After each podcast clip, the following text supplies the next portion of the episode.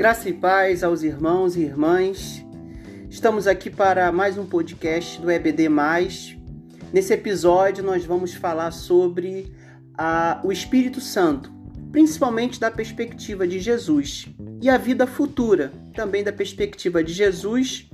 E depois nós vamos fazer algumas reflexões sobre como nós vemos o senso comum sobre esses dois temas como a teologia tenta, de certa forma, oferecer ferramentas e sistemas explicativos e como é, podemos relacionar isso com a nossa vida, com a nossa experiência, com as nossas vivências. Sobre o Espírito Santo, Jesus em João capítulo 14, versículo 16 e 17, ele diz: E eu pedirei ao Pai, e ele vos dará outro consolador ou outro paráclitos para estar com vocês para sempre. O Espírito da Verdade.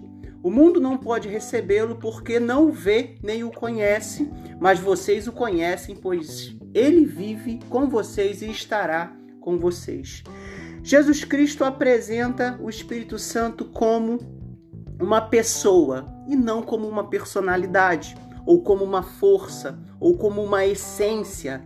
O Espírito Santo aqui tem a principal característica da sua natureza a, o fato de ser uma pessoa, ou seja, a experiência com o Espírito Santo não é uma experiência intelectual, sensorial, mas é uma experiência, uma vivência relacional. E isso é muito importante porque, na perspectiva do mundo antigo, a, para, a palavra paráclito ela diz respeito àquela pessoa que ficava à beira do estádio, incentivando, orientando o atleta nas competições. Também é compreendido como a pessoa que assumia o lugar da outra na hora de uma, de uma, é, de uma disputa por, por alguma ideia ou por algum posicionamento. Isso é importante entender que Jesus ele se apropria desse conceito é, daquele que fica ao nosso lado, mas quem está sendo responsabilizado ou quem está assumindo a, a, o poder da escolha ou da decisão da vida é o próprio ser humano. Então, o Espírito Santo não é uma força que vem sobre nós, não é apenas o poder, ele, ele derrama sobre nós o seu poder, mas ele não é o poder o Espírito Santo ele se relaciona conosco, ele se relaciona com o nosso espírito. E o interessante é que esse Espírito Santo ele não está em acordo com o mundo ou com os valores deste tempo presente. O mundo não pode recebê-lo através dos olhos, da, dos parâmetros e dos critérios humanos do, deste tempo presente. Nós não conseguimos receber e viver a relação com o Espírito Santo, porque ele é o Espírito da verdade. E essa verdade não pode ser percebida pelos olhos do, deste tempo presente. Mas nós o conhecemos não porque intelectualmente ou sensorialmente sentimos, mas nós o conhecemos de nos relacionar com ele, porque ele habita em nós, está em nós para sempre. Segunda percepção que Jesus tem do Espírito Santo é que ele se manifesta, ele testifica ao nosso espírito que somos filhos de Deus, como o apóstolo Paulo diz em João capítulo 16, no versículo 8. É, Jesus diz que quando ele vier, o Espírito Santo, ele convencerá o mundo do pecado, da justiça e do juízo. Então o Espírito Santo, ele é, ele é nessa relação, ele se manifesta em nós, nos convencendo da realidade do nosso pecado, da realidade da justiça de Deus e da realidade do juízo. A justiça, porque é a busca por reconciliação, e do juízo, pela natureza dessa relação que foi rompida pelo pecado, mas há a possibilidade da restauração. Então, a manifestação do Espírito Santo não é através das sensações, mas através da testificação da nossa condição de pecado, da justiça redentora de Deus e do juízo da separação, ao mesmo tempo da oportunidade de reconciliação através de Jesus Cristo. Em João, capítulo 16, versículo 13, essa realidade ela se amplia quando Jesus diz: "Mas quando o Espírito da verdade vier, ele os guiará a toda a verdade. Não falará de si, falará apenas o que ouvir e lhes anunciará o que está por vir." Então o Espírito Santo se manifesta nos conduzindo à verdade, nos conduzindo à realidade espiritual dentro desse mundo que é o mundo que vivemos agora na carne, a realidade que vivemos agora na carne. E também em João, capítulo 16, versículo 13, como nós lemos, ele também se manifesta anunciando as coisas que hão de vir. E esse anúncio não é um anúncio referente a uma previsão futurista, mas é o anúncio no sentido da realidade daquilo que Deus já consumou em Jesus Cristo, porque quando Jesus morreu, foi declarado, está consumado. E essa declaração, ela une o passado, o presente e o futuro na experiência da cruz e em nós, na experiência quando nós estamos crucificados com Cristo. Então, o anúncio daquilo que há de vir é o anúncio daquilo que precisa ser consumado em cada coração.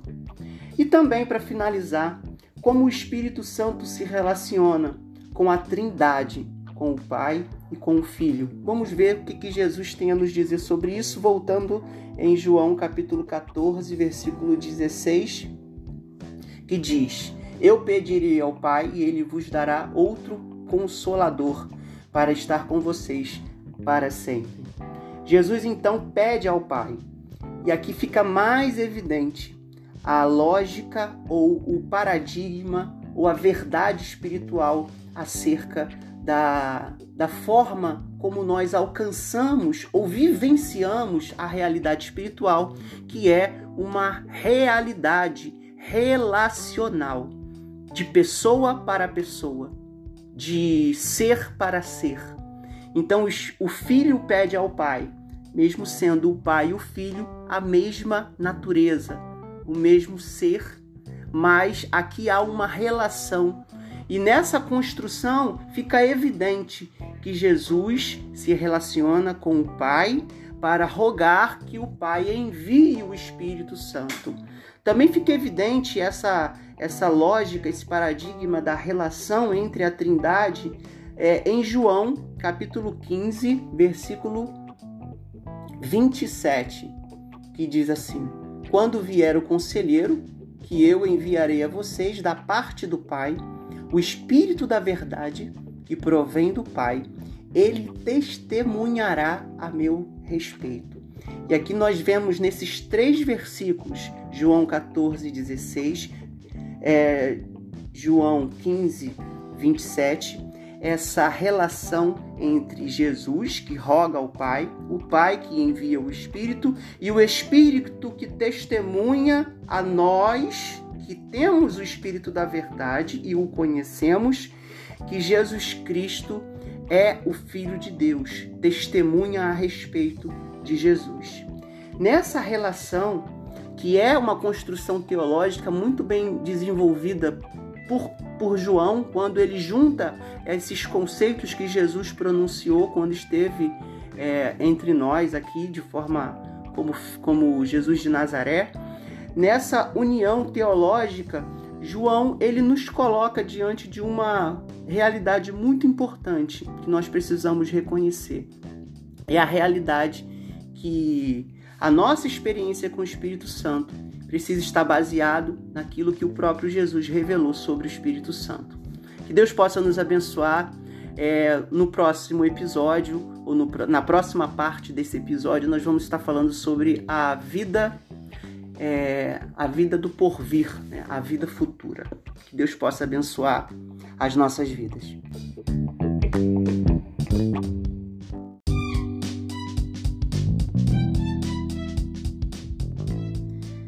Graça e paz aos irmãos e irmãs. Estamos dando continuidade ao podcast sobre o Espírito Santo e sobre a vida futura. E nessa segunda parte nós vamos estar falando um pouquinho sobre a perspectiva de Jesus, como Jesus encarava essa vida futura, que muitas vezes para nós é apenas o futuro cronológico, mas para Jesus isso envolve outras categorias e outras experiências. Em Mateus capítulo 24, versículo 3 e 4, ele diz assim: Tendo Jesus se assentado no Monte das Oliveiras, os discípulos dirigiram-se a ele em particular e disseram: Dize-nos, quando acontecerão essas coisas e qual o sinal da tua vinda e do fim dos tempos? Jesus respondeu: Cuidado, que ninguém os engane. Muitas vezes a, a busca pela vida futura ou por conhecer essa vida futura numa perspectiva apenas cronológica, pode nos levar a, a buscar uma fuga do agora. Então, a busca por saber o que vai acontecer no futuro, às vezes se resume em fugir do presente. E por isso Jesus, ele traz a discussão para o presente.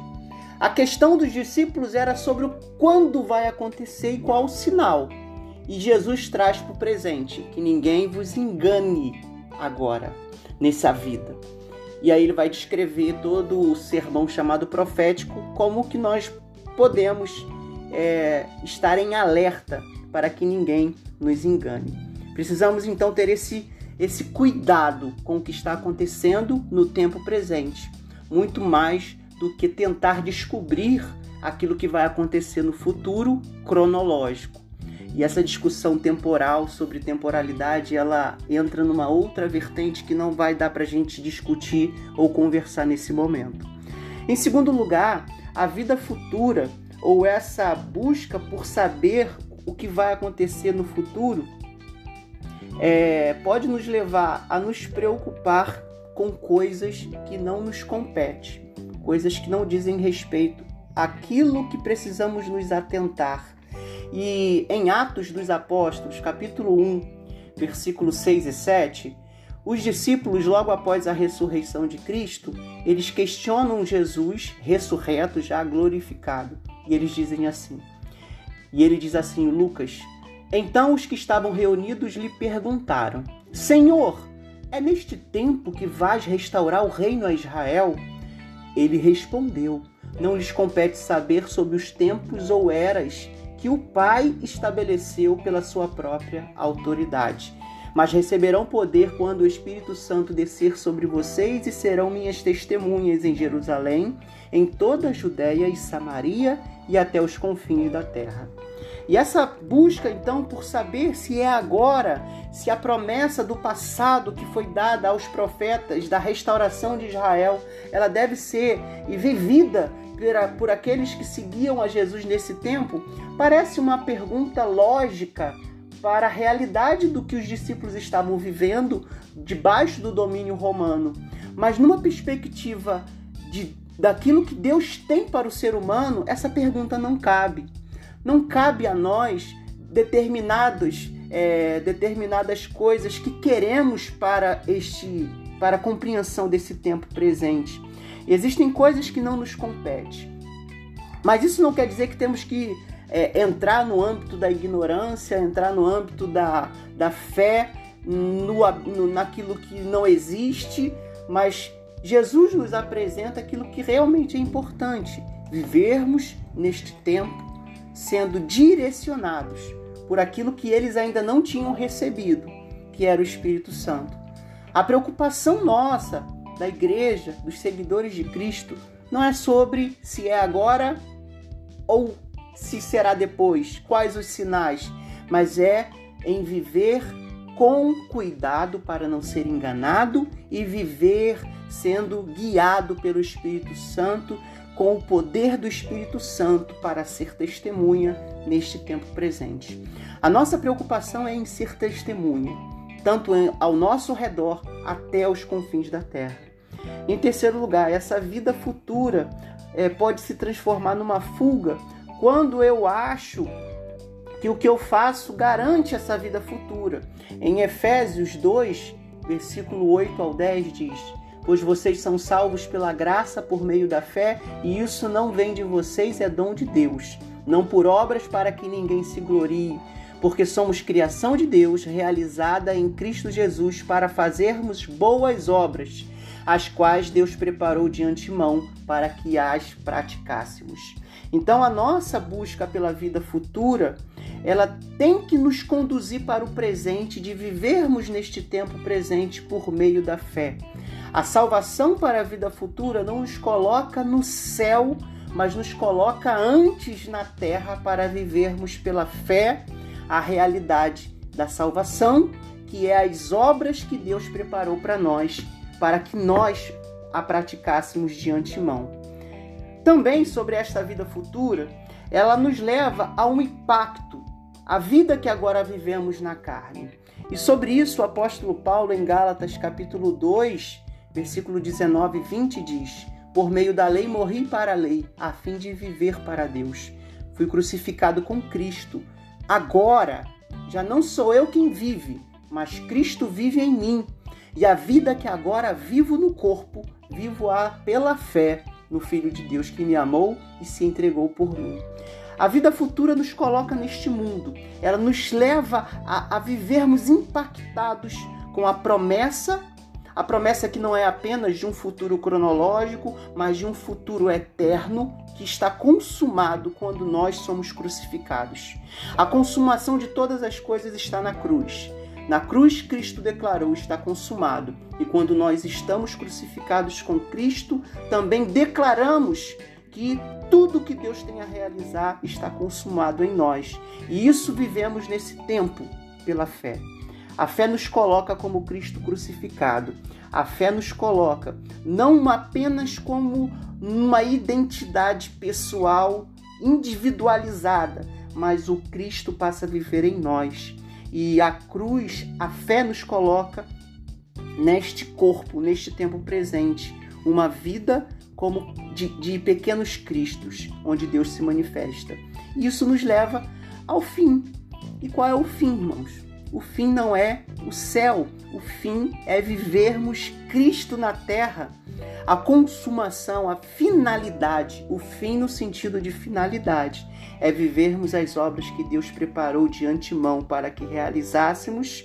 O fim é Cristo vivo em nós. O fim é, é 1 João 3, 16 e 17, que diz: Nisto conhecemos o amor. Jesus Cristo deu a sua vida por nós e devamos e devemos dar a nossa vida por nossos irmãos. Se alguém tiver recursos materiais e vendo seu irmão passar necessidade, não se compadecer dele, como pode permanecer nele o amor de Deus? Então, a finalidade da vida futura não é o fim cronológico, mas é o fim de tudo consumado quando Cristo vive em nós, nos leva a ter a mesma atitude de Cristo, que não quis por usurpação ser igual a Deus, mas foi colocado neste mundo para ser instrumento de Deus nesta terra. A vida futura nos coloca nesse mundo, não nos coloca no céu. O céu é a promessa, o céu já está dado, mas essa vida precisa ser vivida pela fé. Vivendo assim para Deus, vivendo para o próximo, e não porque teremos uma recompensa no céu, mas porque o céu se tornou vivo no presente.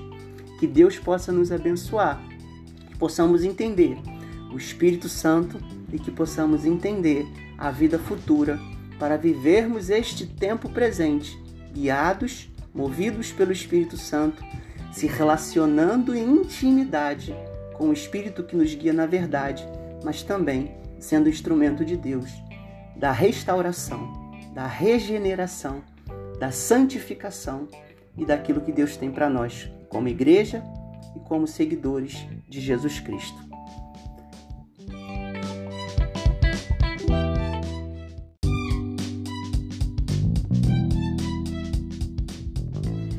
Graça e paz, irmãos e irmãs.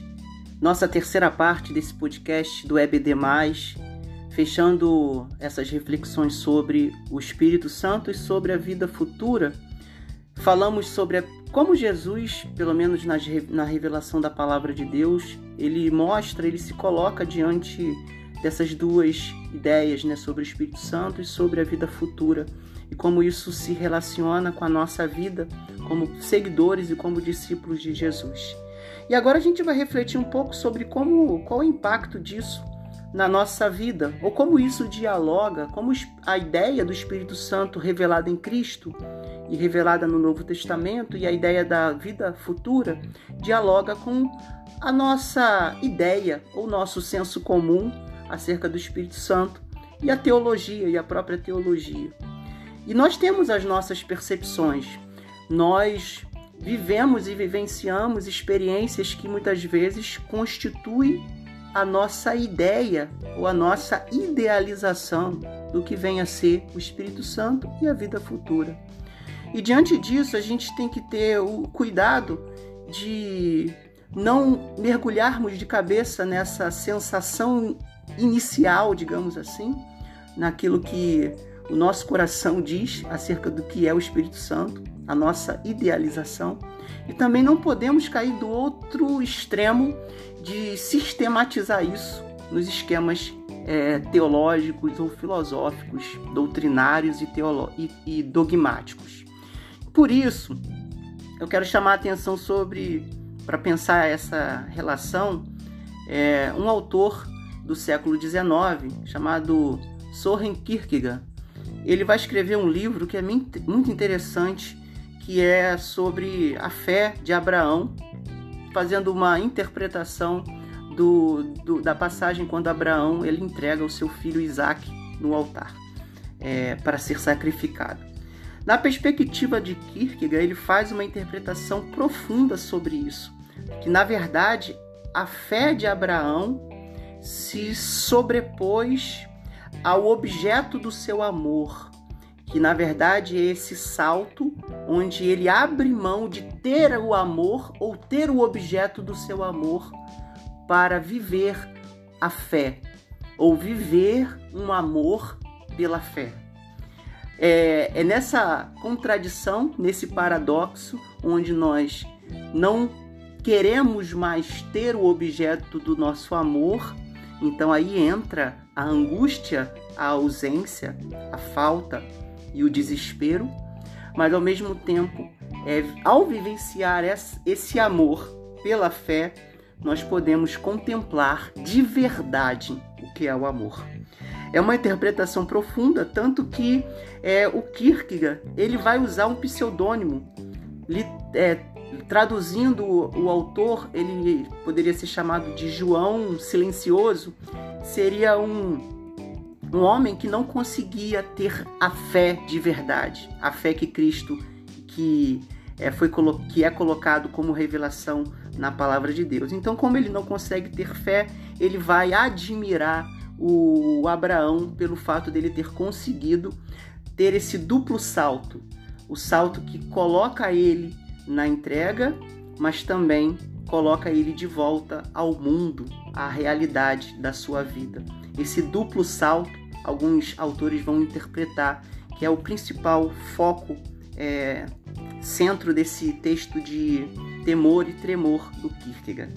Mas a, a palavra aqui agora, para finalizar, sobre o Espírito Santo e sobre a, a vida futura, não é uma interpretação do Kierkegaard, mas é usar esse conceito que é muito próprio dele e que abriu uma amplitude tanto dentro do campo teológico quanto dentro do campo da filosofia, da ciência, da psicologia, da, da, das outras áreas do conhecimento humano. Vários teólogos se inspiraram e foram influenciados por Kierkegaard nessa ideia, a partir dessa ideia e de outras também. E o que vale aqui é justamente essa reflexão, para que nós não nos não possamos nos aprisionar na nossa experiência imediata e nem nos sistemas que nos são oferecidos para explicar o Espírito Santo e a pessoa e a vida futura. Porque na verdade, quando nós nos aprisionamos no nosso na nossa idealização ou nas sistematizações oferecidas, nós nos afastamos da vivência, do experi da experiência ou da, da, é, da existência da relação. E é justamente nesse ponto que eu vejo a, a revelação de Jesus, tanto sobre o Espírito Santo como sobre a vida futura, que é uma relação. Nós nos relacionamos com Deus através do Espírito Santo, através de Jesus, através do Pai. Nós nos relacionamos com as coisas que Deus tem para nós através do Espírito Santo, através de Jesus, através do Deus Pai. Nós nos relacionamos uns com os outros através do amor de Deus, da, da, da, da fé, de viver pela fé no, em, é, no Cristo e da esperança da vida futura. Por isso, a, a, a, o ponto que fica para a gente avançar nas nossas discussões e reflexões acerca do Espírito Santo não é, não é o sentimento, não são as sensações, não é sobre a vida futura, não é pensar um futurismo que vai acontecer lá no ano de 2100, 2200, mas na verdade a nossa busca tem que ser por uma relação, uma restauração, uma reconciliação conosco mesmo, com Deus, com o próximo e com a criação. Porque Deus é relação, nós nos relacionamos e é nessa experiência nessa, nessa vivência que encontramos o propósito. Não é no sistema teológico, não é na nossa opinião ou nas nossas sensações, mas é no Cristo que toca a alma cansada. É no Cristo que fala ao coração abatido. É no Cristo que transforma e nos dá uma outra oportunidade e nos apresenta o caminho sobremodo elevado, que é o caminho do amor. Que Deus possa nos abençoar, que Deus possa nos fazer experimentar uma relação íntima com o Pai, com o Filho, com o Espírito Santo, vivendo neste tempo presente a certeza de que tudo está consumado, de que existe a vida futura, mas essa vida futura nos coloca neste mundo. Deus abençoe.